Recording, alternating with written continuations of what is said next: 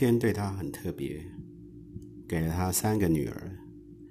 大女儿星星是水瓶座，二女儿月亮是天蝎座。星星跟月亮有不同的母亲，共同点是出生时她都不在医院，一次是在飞机上，一次还在公司加夜班。这是两个母亲一致的判定，跟了一个不靠谱的男人。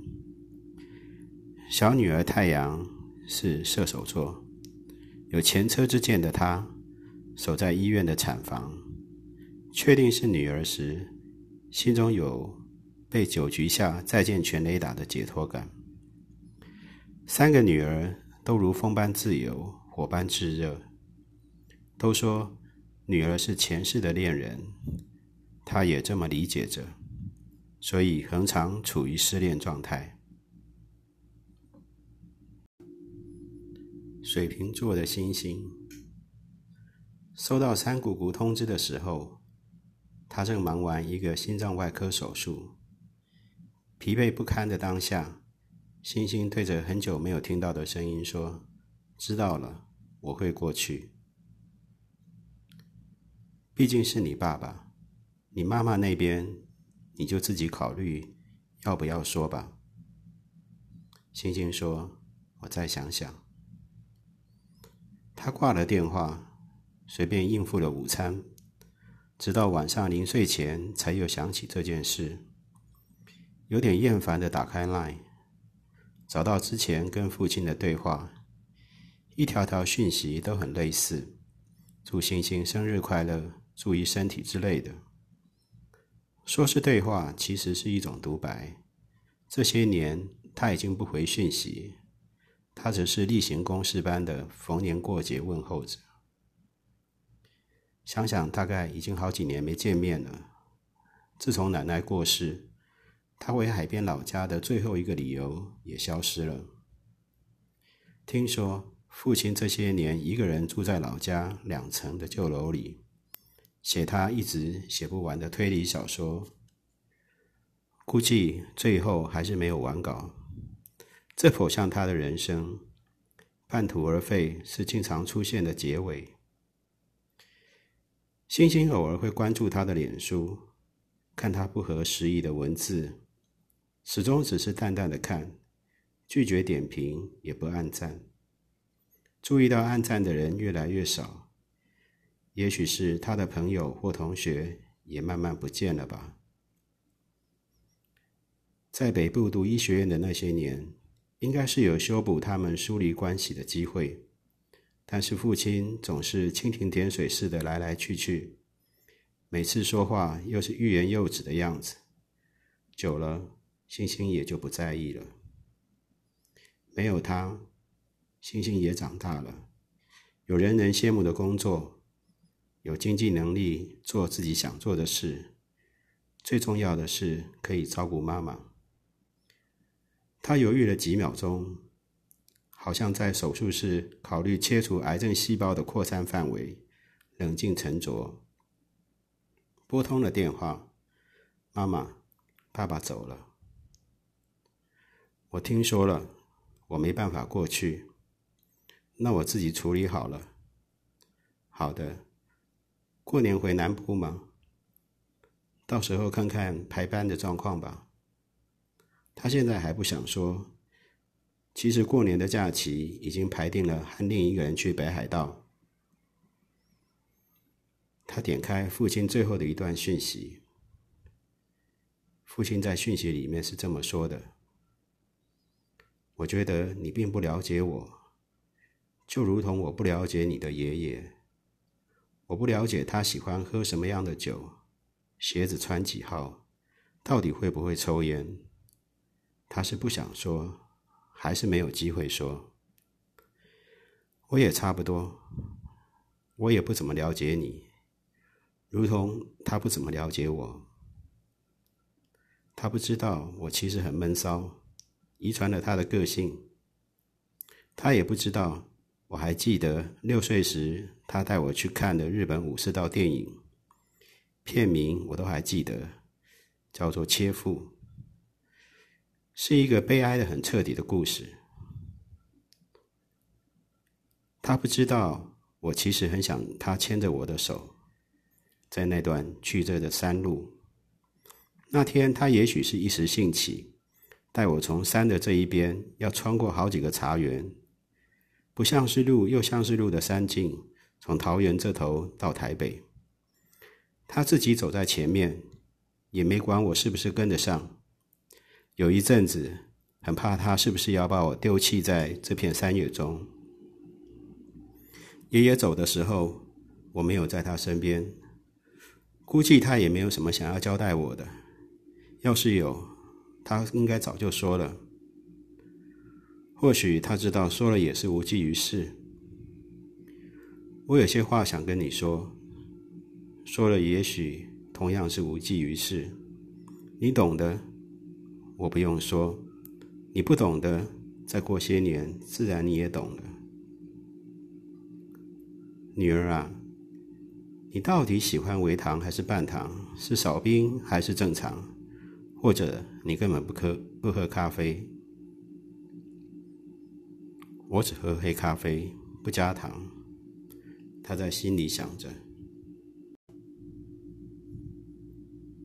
天蝎座的月亮，月亮在整理父亲老家的书房时，发现了一些写了一半的文字，像信，又没有打算寄出去的样子。老式的信封，信纸是笔记本里撕开的某一页，到底是要写给谁呢？书房留下的书已经不多。他虽然是国英国文系出身，但是离开文学已经有一段时日。书有的已经几十年，风尘仆仆的立在书架上，孤单的站了这么长的时间，总算可以休息了。父亲是一个矛盾的男人，人在一处，心却好像在远方。这几年虽然是退休了。却像是想找回什么似的，东忙西忙，直到躺下的前一天，他信手翻开一本他也读过的书《一心如月》，陈之凡写的。书里夹着一封没有署名的信，字迹是父亲圆润的姿态。父亲在他国中时就买了一本陈之藩散文集，要他好好读。老实说，他不是很感兴趣。月亮喜欢逻辑理性的世界，对于贪嗔痴的友情天地深具戒心。他探险般的翻阅父亲留下来的书，从东野圭吾写的信里找到一封信，而这封信毫无疑问是写给他的。信里面说。在小学毕业前，你连过马路都很犹豫、战战兢兢，因为我和妈妈都不敢放手让你自己过马路。在国中之前，你几乎没有脱离过爸爸妈妈的视线，我们把你保护的过分的好。也许是出于你是我们第一个作品，也许是出于世间父母的痴心。你如愿进入了爸爸高中时想读的院校和科系。你写的新诗，让我知道你在文学上可能飞跃的高度超过我的想象。有时候我翻你点过的中国古籍，有些我连书名都没听过，密密麻麻、深深浅浅的圈点，呈现你与古人心神交汇的痕迹。也渐渐不是我的生命经验所企及。你即将独自登上生命的大山，靠着自己心中的罗盘，爸爸只能站在原地欣赏你的跌跌撞撞，忍住扶你、拉你的本能与冲动，相信你，并且给你选择脚下道路的自由。女儿，你即将脱离我的视线。感谢有你，让爸爸学习到如何面对生命中爱别离的功课。我相信你跌倒了，自己会爬起来，继续探索未知的人生。这是爸爸看着你渐行渐远的身影时的无声祝福。你选择了出家，爸爸心里明白这是很不容易的决定。原谅我作为父亲的不舍。远远凝视着你，犹如白色的月光般遥远而清凉。月亮一边读着父亲给他的信，泪水缓缓流了下来，滴在他灰色的袈裟上。射手座的太阳，比起两个姐姐，太阳似乎平凡了许多。只有爸爸。一直用他笨拙的方法催眠他。他也许已经从星星与月亮的身上满足了某些世俗的期待，跟太阳就是把他当成玩伴，从来不要求太阳在课业上表现，只要他天天快乐的活着。或许是完全没有压力，太阳可以完全按照自己的节奏长大，因为是老幺。爸爸从小就喜欢逗他，小时候常常抱起他旋转。这个疯狂的把戏称之为抓狂，大概玩到他小学前变重了才停止。爸爸还会帮他洗澡，直到读小学的第一天。至今他还常常想起他坐在爸爸的膝盖上，爸爸帮他洗头的甜蜜时光。接到姐姐的电话时，她正在北京跟美国的客户开会。突然意识到爸爸走了，从今以后没有一个可以催眠太阳的男人。从北京首都机场回台北的路上，在候机室里突然想起，有很长一段时间，大约在他高中时，爸爸几乎有一半的时间都在两岸间飞行。到上海，到深圳，到北京，这个候机室他一定也曾经来过，或许也坐在这附近的位置，写他那些长长短短的散文。在飞行的过程中，他不想再沉浸在悲伤的情绪中，选择了一部曾经看过多次的日本电影，又看了一遍。心情不好，再看一次。《海街日记》据说是漫画改编的呢。故事非常简单，没有高潮起伏的剧情，平淡如水的叙述四个姐妹间的情感，运镜角度，掌握人物与风景的协调性，看完会有人生如此幸福的美好错觉。人生很难，人生很短。人生美好的事都没有那么百折千回，需要思考太多的决定，往往都不是太好的决定。跟着感觉走，不会是一路阳光，但是没有了感觉，注定是风风雨雨。爸爸也许只是到很远的地方旅行，他这么想着，泪不争气的涌了上来，不知道是为了什么。爸爸走了，留给他的应该就是面对困难时潇洒的态度吧。也许还有一地落花。浅蓝色的葬礼，没有人问他是谁。也许在这种场合，大家都刻意保持一种疏远，用一种“我知道你是谁”的眼光。问候彼此，在安全的范围。他先看到穿着袈裟的白色月亮，其次是略显哀伤的黑色太阳，最后到的是一身素净的蓝色星星，恰好是跟地球与三者的距离有相同的次序，可能就是一个巧合。他的遗照。可能是两三年前拍的，也许就在他们久别重逢之后，跟那天一起走那条登山步道时的样子差不多，似笑非笑。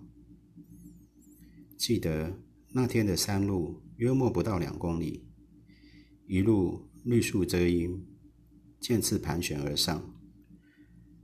他比较瘦，走起来轻松自在。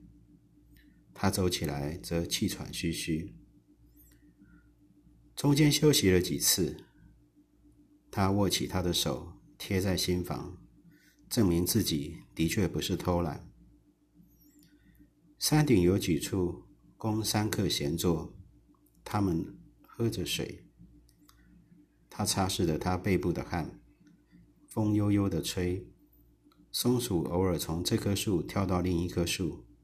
完全对人没有戒心，聊的话题颇为琐碎，既是日常也是烦恼，既非想让对方提出建议，也不是找彼此诉苦。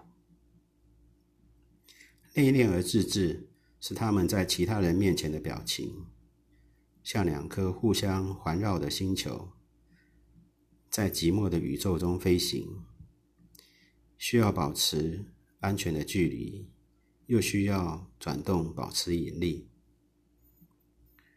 路还很远，没有终点的压力，我们可以慢慢走，慢慢走，牵着手。记得那天，他孩子气地说着：“